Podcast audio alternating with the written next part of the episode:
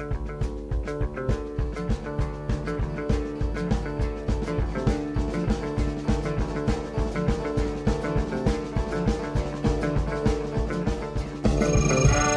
planeta es tóxico. Desde la sensibilidad y la razón. El humor y la conciencia. Buscando pretextos para sufrir. Contextos para reír. Y espacios para discutir se construye Cultura. Pereira. Una historia sin fin. Prepárate para el hipersueño.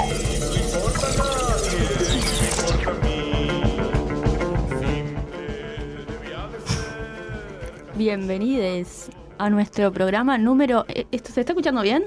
Nuestro programa número 10 de la segunda temporada de Cultura Pereira. Me, me 10 enca- programas. me encanta decir que estamos en una segunda temporada. Em, bueno, les habla Sofía Pereira. A mi derecha está May Pereira, José Pereira. En los controles está Mateo Pereira. Y nuestro productor, Joaquín Pereira. Bueno, hoy tenemos un programa que el tema es, May.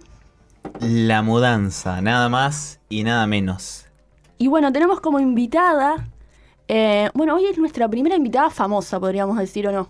Sí, sí, sí, sí. Hoy tenemos a, la- a la- una, una invitada especial que tiene furor en las redes. Furor en las redes se llama Florencia Cervente. Florencia Cervente de segundo apellido Pereira. Florencia Obviamente, Pereira. Este, y en su, su mamá arquitecta, entonces vamos a estar comentando algunas cosas con ella y vamos a tener entrevistados Dola en este programa. Y, y bueno, vamos a también otra de las cosas que les queríamos contar para invitarlos a una actividad muy interesante. El 29 de octubre van a estar en la sala del museo Juana y los heladeros del tango. Así que vayan preparándose para ir consiguiendo esas entradas y bueno, para, para disfrutar de un gran momento, una gran velada de tango y música y humor. Eh, banda que va a venir en algún programa en noviembre. Le vamos a estar haciendo una entrevista porque además de estar en la sala de museo, van a estar en el Solís en diciembre.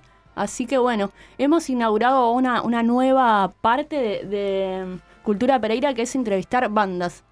Y como colectivo ya tenemos amigues, ¿no? Claro, claro. Ya tenemos a Bolsa de Nylon como amigos, ahora tenemos a, a- Juana. a Juana. No sabía los nombres de sus amigos. Yo igual no sé los nombres de mis amigos. No, mentira. Y bueno, Confirmo.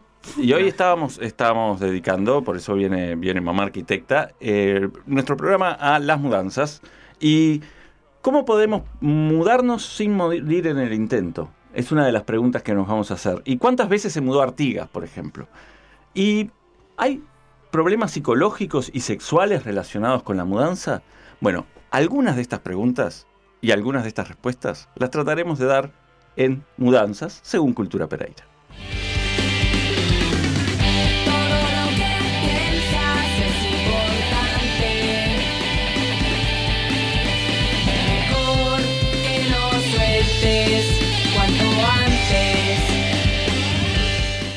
Verdad que eh, yo he cometido un grave error. Eh, hablo en primera persona porque no me gusta incluir a, a- a- otros, pero podríamos decir nosotros con Joaquín, que es haber hecho este programa después de mudarnos. Porque la verdad que este programa va a venir muy bien a la gente que se está por mudar. Bueno, hicimos dos preguntas, una por Instagram y otra por audios en WhatsApp. Por Instagram pre- preguntamos, ¿qué es lo más difícil de una mudanza? Bien, y primero que nada decir que recibimos muchas respuestas al Instagram. Más de 100. Así una que gran, gran receptividad. Que una cosa que es difícil son las mudanzas, ¿no? Es Por por eso. gran interés de la audiencia por el tema de mudanza. estamos muy, muy felices con nuestra audiencia. Creo que estamos más felices que la hinchada de rentistas con su equipo en estos momentos. May, ¿podemos asegurar que más de 50 son de Joaquín y, y Sofía en realidad? O Quizás 40. 40. Quizás 40. Así que bueno. Necesitaban descargarse de alguna manera. Bueno, lo que nuestra bella audiencia respondió fueron empacar, organizar la ropa, que el fletero llegue en hora, esa es, es compleja, Esa es complicada, sí. conseguir cajas de cartón. Igual más complicado es porque es, lo abro en primera persona, es que el fletero llegue antes. Eh, nos sucedió. Claro, que llegue antes. Vos tenés todo ahí, estás sentada y, y- y viene el fletero y dice, bueno, vamos arriba y no tenés nada armado. A mí me pasó una cosa muy loca que fue este que estaba previsto para un determinado día y al otro día me vino, al otro día recién la mudanza, para, para el camión para mudarme a Tacuarembó, ¿no? Ah, tremendo. Claro. Pero eh, Guinness después de- les cuento, después les cuento ese, de esa- llegar ese tarde. detalle. Ese detalle, después les cuento. Después tenemos limpiar los vestigios de la despedida, un clásico.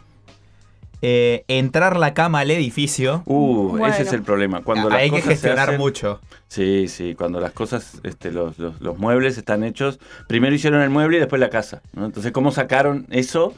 ¿Cómo lo pusieron y cómo lo, lo sacaron? No se sabe. Es como muy difícil. Es tremendo. Y la cuando- cama siempre es lo más difícil. Uh, la cama y los sillones largos, así son muy complicado, muy Hay complicado. que parece que vinieron adentro de la casa. Por eso hicieron el mueble y después hicieron la casa, ¿no? Sí, sí, sí. Este, entonces, no, no.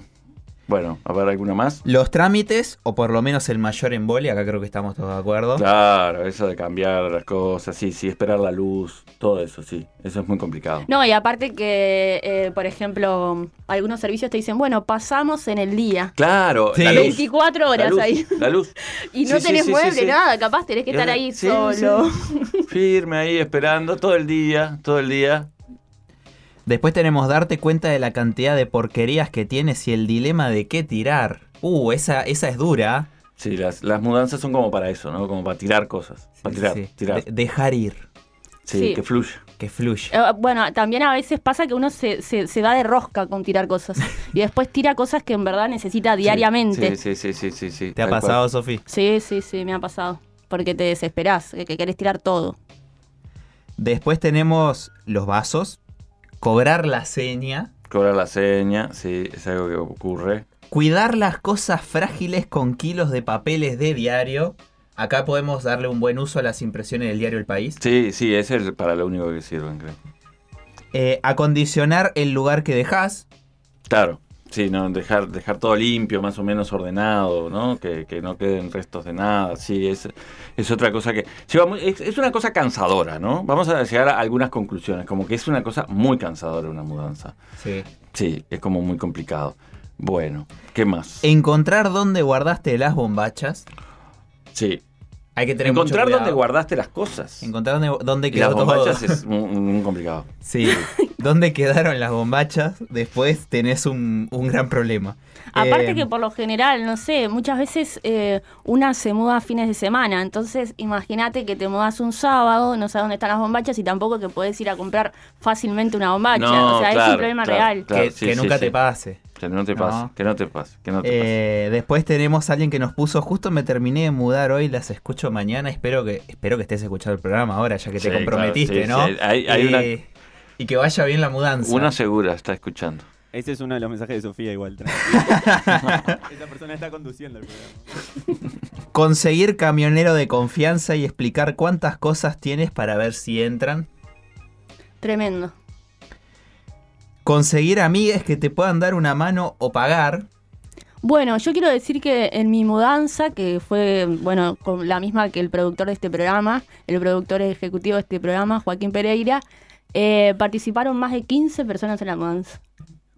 Récord, récord. Más de 15 récord, personas. récord. No, no, no. cooperativa de mudanza. Sí, sí, tipo. sí, sí, sí, récord, récord de Eh, personas. Pero vale decir que a gente rentada y gente que no. Claro, gente que no. Y gente que llevaba un vaso. Porque, claro, había tantas personas que no sabía que iba a llevar. Que, dame, dame algo, un calzoncillo. Ahí iba con una media, ¿no? Claro, la gata en dos partes.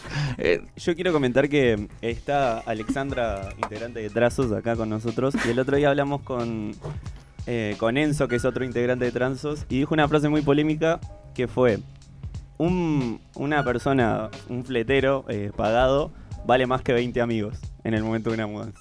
Opa, polémico. uh, polémico, polémico. Pero habría que Polémico, estudiarlo. Más que 20 Sí. amigos que no tienen ni idea de lo que están haciendo. Claro, hacen cualquier Habría cosa. que hacer un estudio Y alguno de que llega medio borracho. sobre eso. Lo mejor es que el fletero o fletera sea tu amigo o amiga. También. Bueno, ahí es un gol, porque te ahorrás y además es una persona que sabe. el 2 por Exacto. 1 Una persona que sabe, que sabe lo que está haciendo. El problema es cuando llegan los amigos, las amigas media borrachas, con un problema o cansado, porque siempre son de mañana, un sábado. Pa, la verdad que estoy- me levanté recién y te da una mano igual, pero no encara nada y rompe todo. Es, es medio peligroso. No, no, no, no, no, no, eso déjalo ahí, eso déjalo ahí, viste, claro. Entonces tenés que estar más atento a- a- a- al amigo, a amiga, que, que- que a, los gatos. Es decir, es más fácil trasladar los gatos, los animales, que yo qué sé, que los amigos y las amigas cuando participan en la mudanza. No sé. José, no sé, José. Mirá que si te mudás después de este programa, nadie, ningún amigo va a querer eh, No, no. ayudarte No, eso con lo que estás diciendo. Yo me he mudado varias veces, muchas veces, muchas veces. ¿Cuántas? Y, eh, alrededor de 14 aproximadamente. Eh, y, además de departamento a departamento. onda, me fui de Maldonado, de Maldonado, de Rivera a Tacuarembó como unas cinco veces más o menos. Y una, la más, la más llamativa de todas fue esta, que llegó tarde el fletero. Realmente, claro, había que, contratar un camión. Y Expreso Ruta 5 nos llama, el día anterior llama a mi madre y le dice, nosotros ni siquiera teníamos teléfono, fue, llamaron al almacén de enfrente, ¿no? Onda, para usted, señora, golpearon ahí, no sé qué, bueno, toda la historia, ¿no? Y yo ya me había despedido de todos mis amigos del barrio y que me iba, supongamos, el viernes de tarde. Entonces me dicen, no, podemos pasar el lunes, el lunes de mañana. Claro, yo ya me había despedido. Este, bueno, chao, me voy, me voy hoy, me voy mañana, no sé qué. Ah, bueno, nos vemos, no sé qué. Y al otro día, el sábado, todo el mundo te miraba como si fuera un zombie. Me decía, ¿y vos no te habías ido a ya Tacuarembó? te habían matado. Ya- ya no eras ya parte del paisaje local. Y ahí tenía que explicar, no, porque vino tarde el fletero, que no sé qué, que no sé cuánto, que se complicó la mudanza. Este, yo tuve varias mudanzas. Por eso he decidido que no me voy a mudar más en mi vida. Sí. Bien. Bien. Sí, sí, sí, pero firme, firme, firme. No, no me quiero mudar más. No cualquiera puede decir eso, ¿eh? No, no cualquiera no, no, no, es, no es fácil decirlo, pero estoy seguro que no me quiero mudar más. Bueno, continuando con, con la respuesta de nuestra audiencia, tenemos empaquetar todo para que no sea tan difícil encontrarlo después. Esta es clave, está vinculado con el que hablábamos de la bombacha. Sí, Hoy no, no se te claro. vaya a traspapelar la tanga de encaje con, con las medias de ovejita. Sí, todo, Eh, todo mezclado. basado en hechos reales. Eh, después tenemos conectar todo de vuelta, coordinar servicios, cambio de direcciones. Este, este es de los emboles más grandes, creo yo. Uh, volver a empezar, Volver a empezar. claro. Después tenemos cómo demoran las mudanzas en la cabeza, como canta la, la Moshi. Conseguir una garantía cuando sos un inmigrante. Esa sí que es compleja. Sí, conseguir una garantía cuando sos inmigrante debe ser extremadamente difícil en Uruguay, imagino, porque además ya es difícil para eh, los uruguayos que incluso a veces eh, que están más de un año en el mismo trabajo y ya es difícil, así que eh, bueno, más adelante igual vamos a, hablar quizás algunas de estas cosas y los cambios que promueve la LUC en este sentido. Eh, bueno, lo hablaremos luego. Lo hablaremos luego, porque después tenemos el siguiente que son los ascensores chicos. Un gran problema logístico eh, contemporáneo. El cónyuge. Vamos a estar hablando un poco de esto más adelante en el programa. Hoy no vamos a hablar de miembros amputados o rusos que se revuelven las tripas. Vamos a estar hablando de... Ya, ya van a ver de qué vamos a estar hablando. Taladrar, poner los tacos Fisher y colgar las cosas en la nueva casa descartar las cosas que no son imprescindibles, como hablábamos hoy también. Lo más difícil ha sido trasladar mis máquinas de coser industriales. Pesan muchísimo. Esta última vez las cargué en la arena. Pues me mudé a la costa. Ah, hermosa la costa, por cierto. Hasta hoy recuerdo lo que nos costó. Bueno, este mensaje eh, es de Cierre Sí Botones No, de Paula, una gran escucha del programa y gran escucha de la radio en general, así que le mandamos un beso. Realmente hace las mejores bombachas de Uruguay, así que síganla, de verdad que hace las mejores bombachas, eh, así que nada, te amamos. Y guárdenlas bien, por favor, en las cajas. Y por último, tenemos no estresar a la gata. Bueno, Misión imposible, diría yo. eh, no, no puedo hablar de esto, me lleva muy, muy... No, tenemos una gata... Te toca eh, muy de cerca Sí, esto. totalmente Esa la estresada. pusieron ustedes. Pero no sé si ya estaba estresada igual de antes. Puede ser, puede estaba, ser. Estaba medio al tanto de la mudanza. Habría que- de mover todas las cosas ya ahí en la casa, ya estaba, ya estaba mal, ya estaba mal. Los gatos además no entienden nada, ¿por qué los van a llevar a otro lugar? Si son, si ellos son de ahí. Sí. Pero eh, de igual manera, este, también mandamos unos, unas preguntas a la audiencia que nos mandó sus audios, ¿no? Este, que capaz que en una de esas creo que hay algunas soluciones para estos problemas. La pregunta era, que nos cuenten los mejores piques para una mudanza. Ahí va, que nos cuenten los mejores que piques. nos Así que ilustre nuestra audiencia. probablemente estén las soluciones para estos problemas. Mudanza, mudanza, mudanza, mudanza. Mi consejo para aliviar una mudanza es que si te entristece tener que abandonar plantas en la casa en la que estás, de la que te vas, o si te da paja mudar muchas plantas, un par de meses antes, por lo menos un mes, te pongas a hacer gajitos de tus plantas preferidas y entonces dejas las plantas grandes y te llevas todas las chiquitas. Y cuando llegas a tu casa nueva ya tenés plantas. Algo importante que me ha salvado, sobre todo cuando son mudanzas que hay mucha gente ayudando, es tirar toda la basura antes que venga la gente y que todo lo que quede sea para guardar. Porque después terminan cosas en la volqueta que no y terminan cosas en el camión que iban en la volqueta. Fundamental para no mezclar, no perder nada y no llevarse basura. En una mudanza lo que te puede salvar es sacar las medidas absolutamente de todo, de todo lo que vas a transportar de las aberturas de la vieja casa y de la nueva casa. Eso sería mi consejo. Ay, las mudanzas, por favor, señor, señora. Eh, creo que todavía no me he recuperado de las que he tenido. Eh, no sé, creo que el mejor consejo es que después de que llevaste todo a tu nuevo lugar y te dejaste todo y hay cajas por todos lados y todo destartalado, este, te vayas unos días a la casa de los amigos, que te preparen la comida, que duermas bien y después cuando te recuperes eh, vuelves a encarar el, el orden, entre comillas. Abrazos. Tema mudanza, bueno, creo que lo principal es el orden cuando vas a guardar las cosas. Por ejemplo, está bueno tener todo en cajas y que las cajas vayan diciendo como el nombre de la sección a la que pertenecen. Por ejemplo, cosas de la cocina o cosas del baño. Eso ayuda muchísimo para ordenar. Y después lo otro, un consejo principalmente con los muebles, rolopaquearlos con film.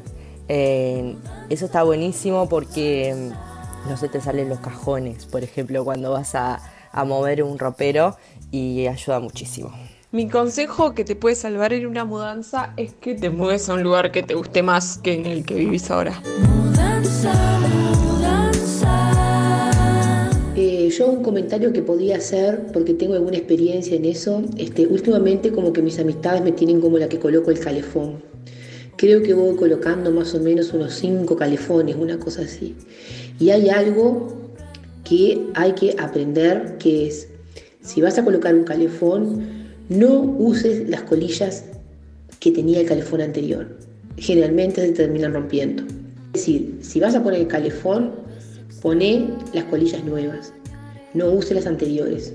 No ahorrar en colillas. No ahorrar en colillas. Me he mudado varias veces de país y la última vez en la fiesta de despedida saliendo de Sao Paulo antes de venirme a vivir a Buenos Aires, eh, recordé lo que me dijo en algún momento un amigo y se lo dije a mi grupo de amigos que, nos, se acercaron a despedirnos.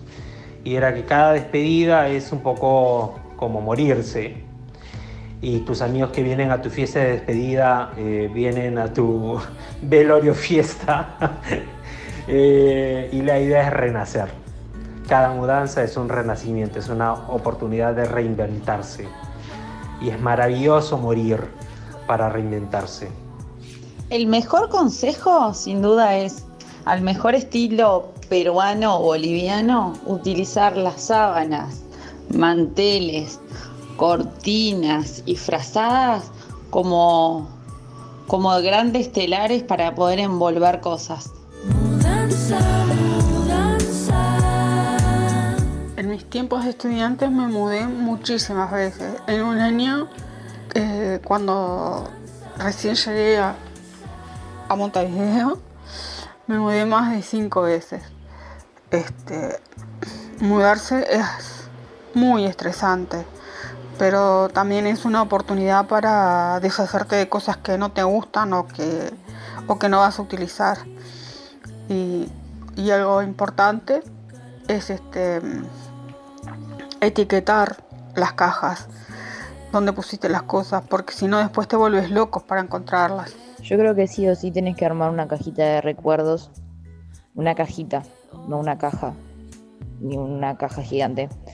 eh, para guardar esas cosas que a veces podés llegar a tirar y después te arrepentís que no tenés ningún recuerdo de eso.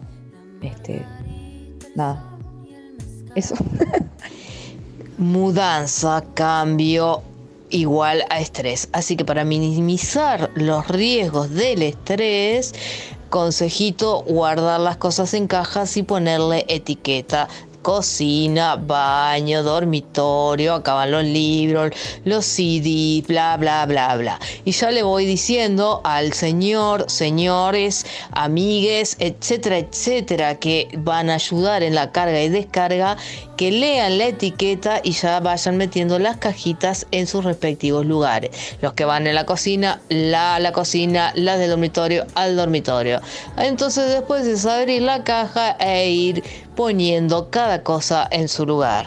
Creo que algo que te puede salvar la mudanza es eh, primero pensar en los detalles, eh, todo lo que necesitas, exactamente lo que necesitas, cosas chicas igual, eh, alargues o lámparas, etcétera, pero sobre todo si podés tener eh, libres unos días, si podés pedirte una licencia de, no sé, cuatro días, cinco días, como para poder organizarte sin necesidad de estar yendo a trabajo, me parece ideal. Creo que tener cinco- una semana libre para solamente dedicarte a eso está difícil, pero creo que es lo que, lo que te puede salvar. Las mudanzas para mí son dos cosas. Una es un buen momento para tirar cosas o regalar cosas que no, que no usás. Y la otra cosa es dolor de espalda. Dos cosas re importantes a tener en cuenta a la hora de mudarse. La primera son las lamparitas, que casi nunca las tenés antes de mudarte y no te das cuenta hasta que no se hace de noche en tu casa nueva y te quedaste sin luz.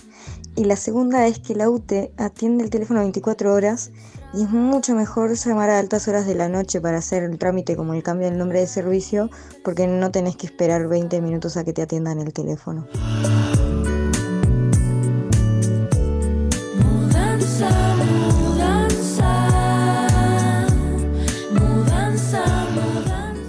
Muy bien. Bueno, yo creo que. No sé qué opinan ustedes, pero me parece que estos audios fueron bastante catárticos, ¿no? Reveladores. Me parece que te ahorras un año de terapia mandando audio a Cultura Pereira, ¿no?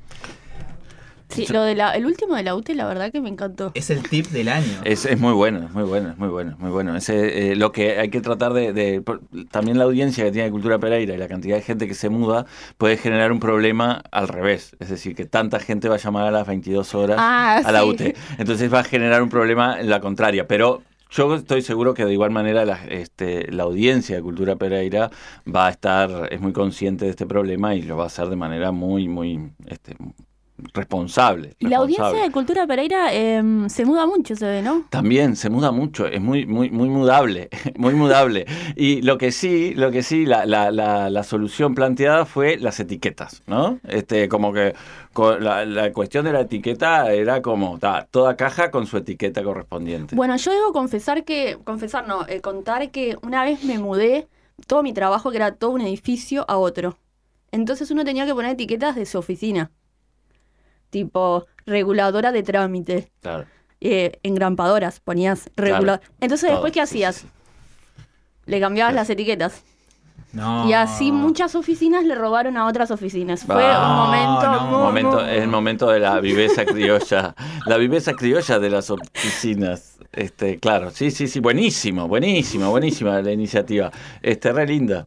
No estamos incitando a, a delinquir, ¿no? no, O sea, no, no, para nada, para nada. Yo lo que, lo que creo, lo más importante es eso, que, que, que la, la importancia de las etiquetas, del orden, y lo que es una mudanza es eso, no es el caos, el comienzo del caos. Y después está, a medida que va pasando los días, van pasando los días, empieza a llegar paulatinamente el orden. Puede pasar que para el estrés hay dos cinco consejos. días o toda la vida. Dos consejos distintos. Uno que te tomes una licencia y después otro que decía que te vayas Te vayas a la a la casa de un unos amigos como un spa, digamos. Buenísimo. Y vuelvas. Ese, ese consejo fue genial. eh, Me pareció muy muy, bueno. muy aplicable, muy recomendable. Y. Y ta, nos quedamos con, con el consejo de la UTE para el top 5 de audios de la audiencia de los mejores audios del año. Ahora cuando hagamos el, el- el- el- el recuerdo anual. Pero creo que, que estamos que estamos bien, estamos bien porque ese consejo de, de- de- de irte a la casa de un amigo amiga es buenísimo, es buenísimo. También Así que el de las plantas. el de las plantas también. las plantas también Veo que a- además de ser gente que se muda mucho, es gente muy precavida. Sí. Lo que me llama la atención. Yo pensé que era gente más improvisada la que... No, no, pero no. la verdad que no, estoy muy feliz, orgullosa de, de todo esto. Defensores del orden. Por algo escuchan Sí. este programa. Sí, orden, orden y orden. Necesito desarmar el taller, aprenderse a vivir, raspar el empapelado de ayer, no dejarse dormir. Necesito repintar la razón, pelechar es vivir. El camión de la mudanza tosió, satisfecho el partir. Necesito refrescar el renglón, remojarse es vivir. Darme fe, tener determinación, detenerse, morir.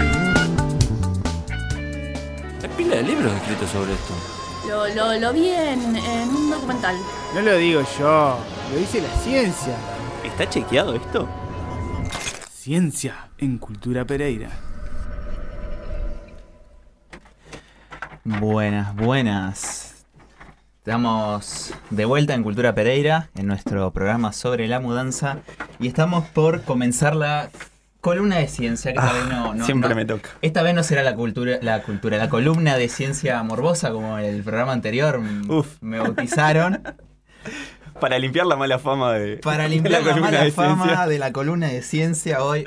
Vamos a hablar de un poco de la ciencia de, de la mudanza. No, no va a ser muy alentador, igual las cosas que hablemos. Ah, bien. No han sido sie- muy siempre para arriba vos. Me... Sí, sí, sí, siempre tirándole para adelante a la gente. De hecho, pero nuestra audiencia habló un poco sobre el estrés de la Claro. mudanza, todo eso. Es algo que está en la vuelta, claro. Es algo que está en la vuelta. Eh, y de hecho, justamente una de las personas que nos escribió a Instagram habló de eh, el problema de llevarse el cónyuge en la mudanza, que también vamos a hablar un poco de eso. Pero bueno, ¿existen realmente problemas psicológicos asociados a, a la mudanza? Bueno, hoy les voy a hablar un poco sobre un trabajo que fue publicado por la revista americana de medicina preventiva sobre unas investigaciones que se hicieron en Dinamarca y el Reino Unido. Hermosos lugares que José quiere mucho.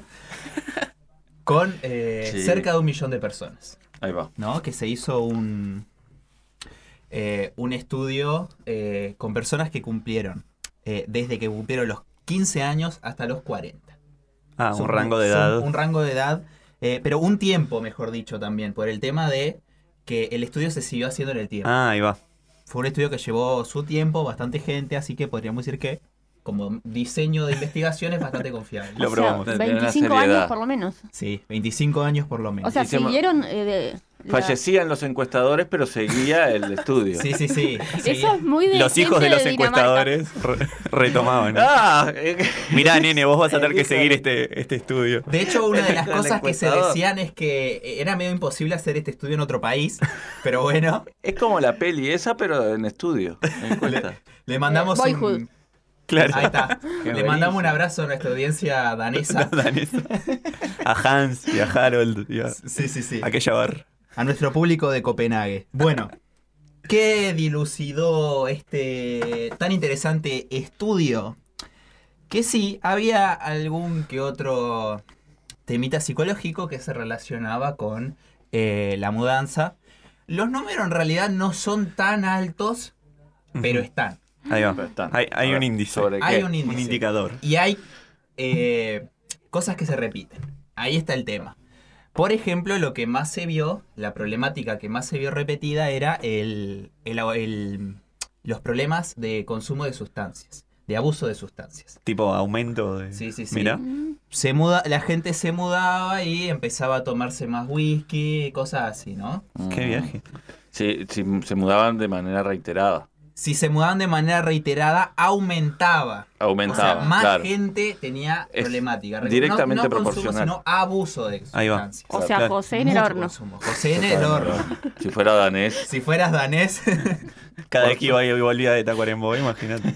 Pero bueno, después había otros eh, también como ya en menor grado, pero que también se notaba problemas relacionados con el suicidio y eh, con eh, crímenes violentos. Que acá hay algo bastante interesante para decir, porque lo que se vio en este estudio era que el, el crimen más prevalente, digamos, era el del asalto, que de por sí es el crimen más común, el crimen violento, digo, más común, entonces como que hay una duda de si infiere o no infiere O la de- mudanza claro. en ese sentido o es por otras cosas. Claro. Claro, claro.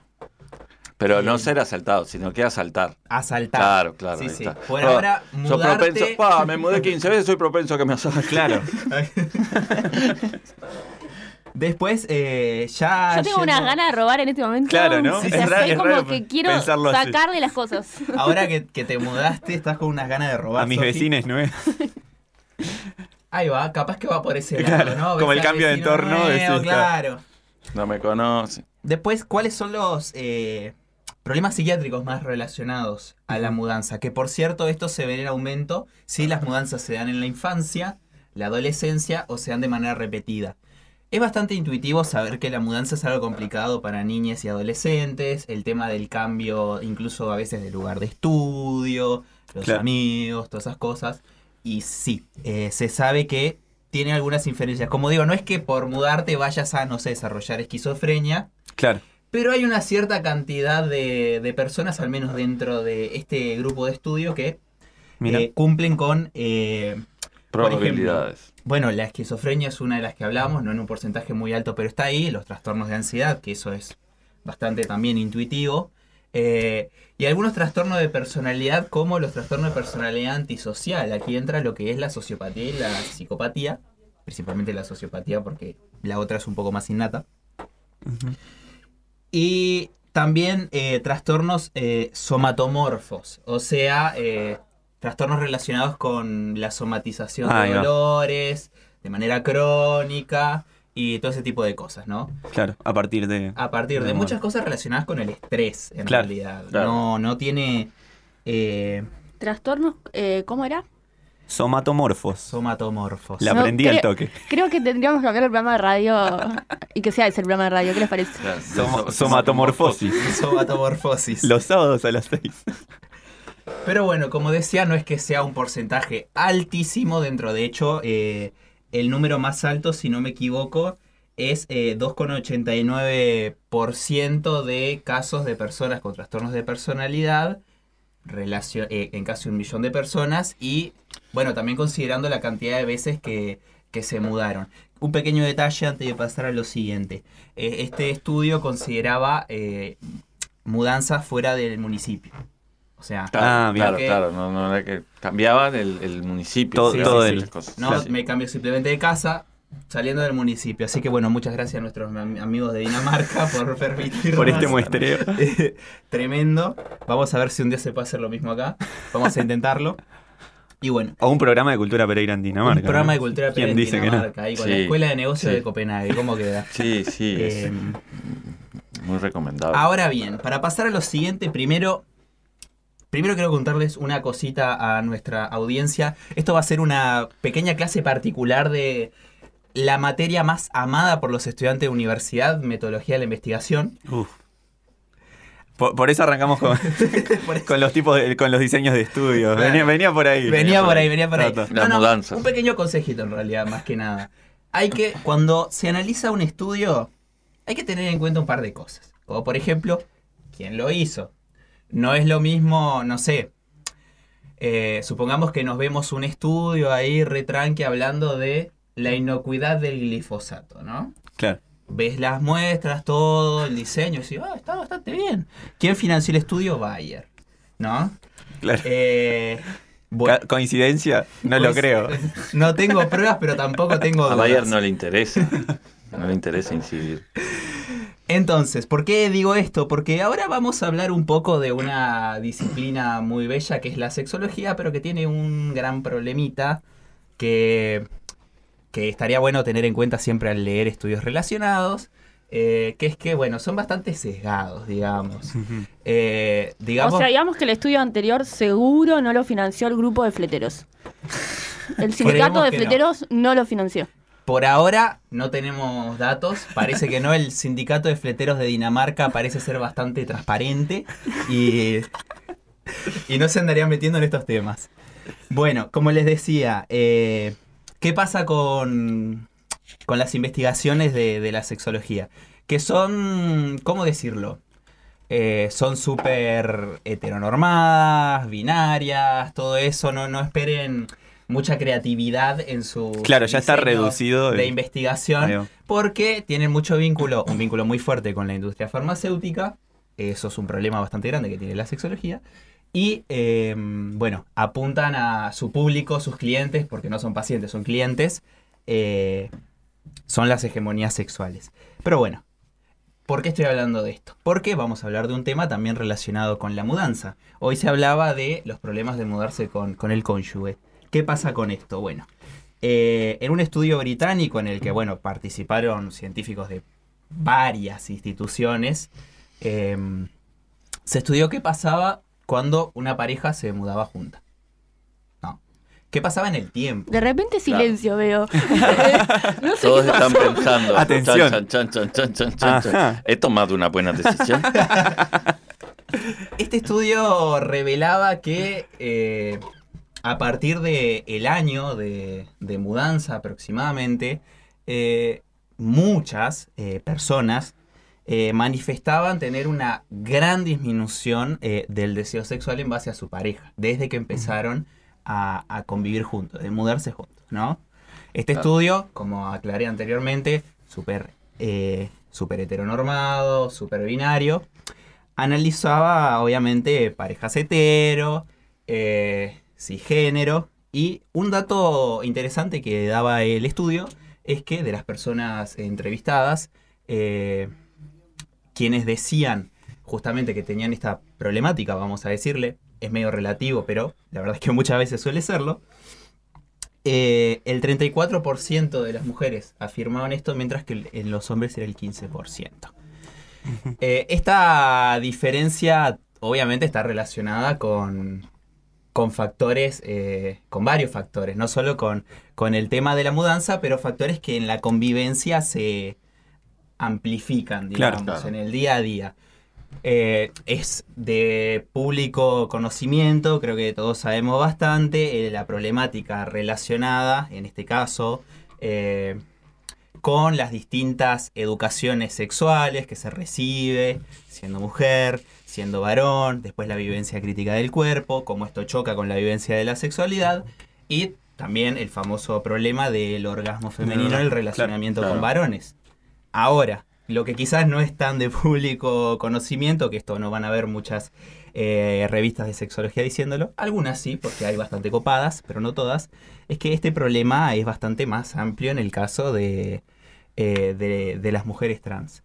¿Por qué? Porque también eh, no solo se da con los varones cis, también con las mujeres cis. Y en la convivencia se amplifica, porque en la construcción de las identidades y género que están basadas en el genitocentrismo, eh, lo, eh, lo cual, eh, además de ser bastante empobrecedor para la sexualidad, es, digamos, el principal, uno de los principales problemas de, de la vivencia de las identidades trans. Esto a la hora de la vivencia de la sexualidad se refleja mucho. No solo la diferencia de poder, que es nada, uno de los problemas clásicos a la hora del relacionamiento sexual, sino en la forma de vivirlo. En vivirlo de una forma, como digo, muy heteronormada, muy genitocéntrica, cuando sos una de las personas que justamente más afecta ese, ese centrismo. Y en el día a día, en la convivencia, estos temas se amplifican. Y no es extraño que se termine eh, perdiendo el, el deseo sexual por la pareja. Entonces, eh, me pre- se preguntarán, bueno, May, entonces, ¿qué hacemos? bueno, eh, les voy a Nadie dar, se muda con nadie. les voy a dar dos consejos. Nos vemos cada tanto. Lo que normalmente dicen eh, los expertos en el área, que por más de que suene muy trillado, es cierto, es no caer en, en lo que se conoce como el sexo mecánico. que no es tener sexo con el mecánico, sino eh, simplemente No, no, May hoy está con unos chistes tremendos. Hashtag humor. Me dejó afuera. Se viene carnaval. Sí, sí, sí. Próximo carnaval de las promesas. Eh, perdón, perdón, chiste muy fácil. Estuvo bien. Bueno, sexo mecánico, que no Sexo es sexo con el mecánico. la mecánica. O- Sí, es eh, hacer siempre lo mismo. ¿no? Claro. Que las prácticas sexuales sean lo mismo. La famosa rutina sexual, todo eso, lo que se rompe con la rutina, ta, ta, ta, está bastante trillado, pero es cierto. eh, buscar un poco por otros lados ayuda. Claro, y que conviviendo se amplifica Exacto, Claro. totalmente. en el mismo espacio. ¿no? Y bueno, y si tuviera que darles eh, un consejo yo, que en realidad es bastante vinculado al anterior y, hablan, y con lo que venía hablando recién, es eh, rompan un poco el, pacto con esa heteronorma interna que en cierto grado todos llevamos, con los centrismos sexuales que tanto empobrecen la sexualidad, principalmente el genitocentrismo, que es uno de los más grandes y uno de los más problemáticos. Recuerden que el órgano más grande del cuerpo es la piel, aunque muchas veces nos olvidamos de eso y es como, como si no existiera. Y bueno, em, quizás, como digo, alejarse un poco de, de estos eh, centrismos impuestos a la hora de, de vivenciar el placer con otra persona, yo creo que, que ayudan bastante y que son bastante óptimos a la hora de, de la convivencia. Y principalmente para evitar caer en el sexo mecánico. Divino. Total. Buenísimo. Sí, Buenísimo. yo el concepto justo, perdón, me acordé que, mm, que salió como este tema, creo que lo hablamos en algún programa, pero justo vinculado como a, a la pandemia también y el tema de gente que decidió mudarse junta y pasar la pandemia junta, por ejemplo. Y, y otra gente diciendo, no hagas eso porque es como lo peor que hay para hacer. O sea, claro, como que te afecta en todos los niveles, digamos, ¿no? O sea, es pasar de por ahí que era, tu pareja era como una compañía de momentos puntuales, yo qué sé, a compartir todo. Como Sí, hay como que la, la relación, el vínculo evoluciona hacia otro lado. Exacto. Y trae como, como Y, que sería como un poco em, quizás no adecuado decir, bueno, quizás lo mejor es no vivir juntos. O sea, hay gente que lo puede optar, pero hay gente Claro. que la verdad que no, no, no, no es una opción eso. Tal cual. Entonces también Claro. como dar ese consejo. Claro, claro. mm, Sí, no, yo creo que el mejor consejo en realidad. eh, bueno, ahora estamos. eh, estábamos hablando de, de lo sexual. Eh, pero en general, a la hora de, de convivir, es como buscar esos puntos de encuentro. Que. Bueno, creo que eso es aplicable en realidad a todas las áreas, ¿no? Claro. Eh, Y por ahí también los momentos que, que tenga uno solo, ¿no? O sea, sí, claro. como la eh, privacidad de cada quien, por más que compartas. Claro. Sí, eso es eh, bastante importante. Y bueno, una última cosita para cerrar, hablando de otro estudio. Me encanta. Con lo que justo sacabas vos, Mateo, es que según la Academia Mundial de Sexología, Uruguay es uno de los países donde... eh, Ay, tengo miedo. donde peor la llevaron las parejas en la pandemia. Mira. Sí. Y el mejor, Australia. Habría que Wow. Ver qué Pensar onda. Hay que ver si es Eh, un dato bueno o malo eso, Sí, ¿no? No hay sé. que ver si es un dato Yo ya iba a gritar Uruguay nomás. y- No, Uruguay está entre los últimos puestos en términos porcentuales donde Mira. peor eh, peor terminaron siendo las situaciones de pareja en torno Pero a- en al sentido, COVID. en sentido general. o Sí, en sentido general. eh, no, no, en sentido general. Ahí va, ahí va, ahí va. de Convivencia. Convivencia, de terminar las relaciones, de. o, o de pasarla mal. Se pudrió. ¿no? Parece Ah. que se dio bastante eso también de mucha gente que se fue a pasar la, la- la pandemia junta y no, Y no, no, resultó. no, claro. Así que Uruguay otro. no nomás. Uruguay, no nomás. No, claro, Uruguay. Y no, se- no se olviden Australia de, nomás. no se olviden de la piel. No se olviden, No se de, la olviden de piel. la piel. Un saludo a nuestros oyentes de Dinamarca y a la gente que tiene sexo con mecánicos. Salud.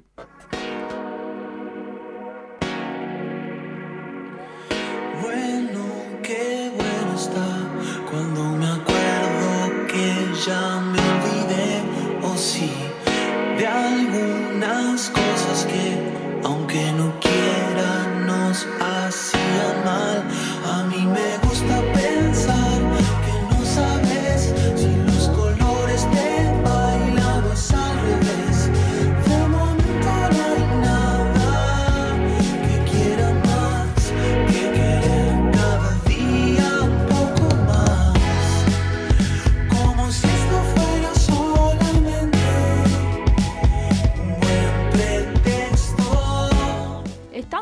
mamá arquitecta en Estamos el con mamá estudio. arquitecta en el estudio, acá presente con nosotros. Un honor. Bueno, Bienvenida. muchas gracias por invitarme a hablar de este tema de mudanzas hoy. Bueno, es que no sabíamos quién era. ¿Quién es la experta en mudanza? ¿Quién? O sea, que, a- ¿cuál es el experto? Y bueno, es ahí- un título que no todo el mundo puede adjudicarse. ¿eh? No, últimamente me han estado diciendo experta en hogar, deco, influencer de deco, yo qué sé, uno va como variando, ¿no? Los nombres también de lo que hace. Florencia, eh, una pregunta. ¿Cómo surge Mamá Arquitecta? Porque en verdad nosotros te, te empezamos a conocer un poco por un lugar capaz inusual que es por tu trabajo anterior en la Facultad de Arquitectura con nuestro productor general y con José. Y ahí, bueno, después te, seguimos. Pero bueno, eh, no sabíamos cómo surge esa idea. Bueno, mamá arquitecta fue rarísimo para mí, fue como un cambio laboral impactante que fue este año. Este, mamá arquitecta, yo abro esa cuenta así, medio de forma espontánea. Estaba en Parque Rodó, sentada en un banco y la abro el 13 de marzo de tarde. Contentísima de que mi nena ya había hecho la adaptación y que iba a arrancar el jardín y que iba a ser como mi año laboral con muchísimo tiempo para dedicarle. Bueno, llego a mi casa y la calle Pau me dice que se cancelan las clases, ¿no? Entonces, está, fue como el shock de eso y, y, ta, y entré a subir como esa cuenta que ya había abierto, cosas que yo había hecho, pero de repente empecé a subir cosas eh, que arreglaba en mi casa, qué sé yo, y a la gente le entró como a colgar muchísimo. Y, y me- y era todo el tiempo llegando mensajes, ay, ¿te animás a decirme tal cosa cómo la puedo arreglar? Y, viste, y fue como un poco una bola de nieve, ¿no? Y, y ta, y ahora... Lo, lo abriste el, el mismo día que ese se... día de tarde. sí. Wow. Sí. Ese viernes. El día Viernes ma- fatídico. fue ese como- día maldito. Sí, pero fue como el timing exacto para esto porque fue como un año que todo el mundo estuvo como abocado a arreglar la casa, casa, ¿no? claro, Entonces ese tipo de propuestas entraron como a súper andar. Sí, sí, sí, sí, tal cual. Está, y pero, ¿y cómo, cómo surgió el, el contenido así de te llegan por los, los mensajes, los pedidos? ¿Cómo es? Bueno, a mí me pasaba, yo también trabajo eh, administrando propiedades, entonces de repente era común para mí, por ejemplo, ir a un apartamento que había quedado vacío y que me lo entregaba el pintor y quedaba una cosita para hacer que no valía la pena llamar a un constructor, yo qué sé, unas, unas tablitas de parque sueltas y bueno, las arreglaba, como que esas cosas un poco en la vida práctica las iba haciendo. Y fue un poco con el contenido que arranqué. Y ahora se empezó a dar más como esta posibilidad de colaborar con marcas y empezar a hacer como tutoriales de repente más armados, ya en reformas y eso. Y, bueno, y es como, es como algo nuevo también. Los constructores mismos se sorprenden porque, claro, de repente es como, se estoy dirigiendo una reforma, pero le digo, mira que mañana vengo y pinto el baño. Y claro, es como raro para todos, ¿no? Pero, pero ta, es algo que me parece, a mí me divierte hacerlo y bueno, veo que tiene buena repercusión y que por suerte están dando. Y mm, bueno, pero eso, justamente, vos vas y, y lo haces y después pasás, pones en, en Instagram cómo lo hiciste. Es. Muchísimas cosas surgen como de mi día a día. O sea, está. yo ah, un poco planifico, yo soy un desastre para planificar y un poco planifico, después termino haciendo la mitad de lo que planifiqué o menos. O sea, la realidad es que, bueno, eh, me pasa eso, se me rompe tipo la manguera del gas y la cambio y digo, bueno, esto capaz que interesa y lo subo. Es como un poco esas necesidades que aparte tenemos todos, me parece. Y, y que, y que tiene eso como de lo local, ¿no? Que de repente tampoco encontrás mucho como dónde comprar las cosas o cómo... ¿Es, se es ahorra real que, se- que, que todos los contenidos que, que subís se hacen con un presupuesto barato o es como esos programas de, de- de televisión que dicen, todo esto lo encontrarás en tu casa? Y no. Bueno, yo trato en general de mostrar cosas como que sean populares, que sean accesibles, o sea, e- es mi forma de vida y es algo que me, me parece que está bueno, o sea, es algo que en general lo tengo como un objetivo eso. Después, ¿qué es barato y qué no? Eso ya pasa a depender mucho de cada uno, es como algo muy subjetivo, ¿no? De repente hay gente que no, no tiene grandes ingresos, pero que en la casa gasta una fortuna y no es mi caso. Yo incluso soy bastante austera en lo que gasto, no soy ni siquiera muy consumista, entonces está, también va como un poco alineado con eso. Trato como de reutilizar mucho de repente o cosas así y no... Ahora empecé como incluso a arreglar un poco más la casa, pero no soy una persona así que tenga una casa de revista. ¿Viste? Sí, sí, mucho sí. con el mensaje de casas reales, o sea, es como la idea también un poco de la cuenta y me parece que es algo que gustó. Sí, ¿y cuáles han sido los arreglos que han hecho que has tenido más éxito? Así como, no sé, de pasaste de dos, dos, este, me gusta a, no sé, 200. Bueno, para mí como la primera sorpresa de eso que me llegó fue una guía tipo para arreglar un revoque desprendido que le había hecho a mi tía por WhatsApp y fue como lo primero que subí en ese tono a la cuenta porque por ahí subía cosas más de decoración y fue como una explosión, o sea, de, gente entrando a compartirlo y qué sé yo y era... Decía fácil con pocas herramientas era un cartel rosado. O sea, y hubo algo como en ese mensaje que la gente le llegó, porque fue así, ¿viste? Y, y tal, y después hay cosas que me sorprenden a veces. De repente planifico algo que creo que va a andar genial y, y no, ¿viste? Pero los hongos, la gente muere con los hongos. Los hongos, Ay, los ese hongos ese yo lo vi, la verdad en que nuestro está, país, está además, buenísimo. En este, en este lugar del mundo, o sea, es muy difícil. Ah, sí. Los hongos es, nos vamos a comer el agua. Vamos a terminar en agua, sí, sí. ¿Y cuáles son las diferencias, este, por ejemplo, con, con Ana Durán? Bueno, Ana Durán, yo la, yo la banco, yo la sigo, este, la sigo en redes también. Eh, me parece que Ana Durán, el- algunas cosas por ahí nos hemos pisado, este, pero Ana Durán Competís, competís. ¿Es tu, tu competencia no directa? la siento mi competencia. Yo creo que, sí- que ella apunta a otro público. Me parece que es una persona que está establecida. No me hagas que la critique porque no la voy a criticar porque la banco. De repente un programa de chimentos. pero. No, claro, no voy a saltar el cruce solo porque me sirva el escándalo, pero. No, este. Yo creo que está. Ella se dedicó como específicamente al rubro como de lo doméstico. Y, y ta, y yo hay cosas que por ahí toco que tienen que ver con eso, pero también eh, estoy ahora con una pata fuerte como en lo que es la construcción. Hoy, por ejemplo, estuve lijando un piso de microcemento y es un tutorial que voy a subir. Y es algo que no tiene nada que ver con el tipo de contenido que ella hace, ¿viste? Me parece que es como... eh, no le quiero criticar, ella se dedicó a, a eso y es un área, pero por ahí, capaz que lo que yo hago me parece que tiene más que ver con, con el rol como... eh, que por ahí, no sé, una ama de casa hoy en día se siente identificada, ¿viste? O sea, la gente ya no le tiene miedo como a usar herramientas ni, no sé, ni hacer como tareas que por ahí, sobre todo, a mí me siguen mujeres, o sea, es así, el 95% de los seguidores que tengo son mujeres y me parece que tal, se sintieron como muy identificadas también y con eso de, los mensajes que me llegan de, estuve 20 años viendo a mi marido usar el taladro y no me animé hasta que vi tu video de dos minutos, pero yo no te puedo explicar la cantidad, o sea, como que hubo algo ahí que la gente ta, se siente identificada, yo qué sé. Claro. La gente no se siente identificada con Ana Durán. Es una buena frase para, para cerrar después. Eh, Dejen también de que el pelear, de vos. Instagram es como más joven, ¿no? Eh, me parece que eso pesa también. Claro. Claro, está todo el Sí. tema de las redes con la televisión, que, bueno, se están, Claro. se están comiendo a la televisión, eh, las redes en realidad. Como, Y- perdón que em, te- te- me- nos chocamos. ¿Qué opinás? o que, vos te, que, voy a cambiar la pregunta. ¿Vos te pensás que sos la mariconda uruguaya? No, yo no siento que sea la maricón de uruguaya. Este, yo incluso hoy les traje como unos consejos de mudanza que son casi que para personas desorganizadas, que es lo que yo siento que soy. O sea, eh, yo no vengo como con criterios de bibliotecóloga de etiquetas porque no, no tengo idea de nada de eso y soy como una persona bastante prolija incluso. Este, pero bueno, la idea era también como aportarles algunas cosas este, prácticas que me parece que estaba bueno para tener en cuenta. Bueno, y entonces ya los queremos escuchar a esos consejos. Bueno, les voy comentando. Perdóname, pero Sí. ya te pusiste, la gente que pone etiquetas este, de nuestra audiencia, les dijiste Sí, que, que no les era encanta. bibliotecaria, bibliotecólogo. Bueno, No, un no poco tengo- más de respeto. No tengo un sistema de eso, ¿entendés?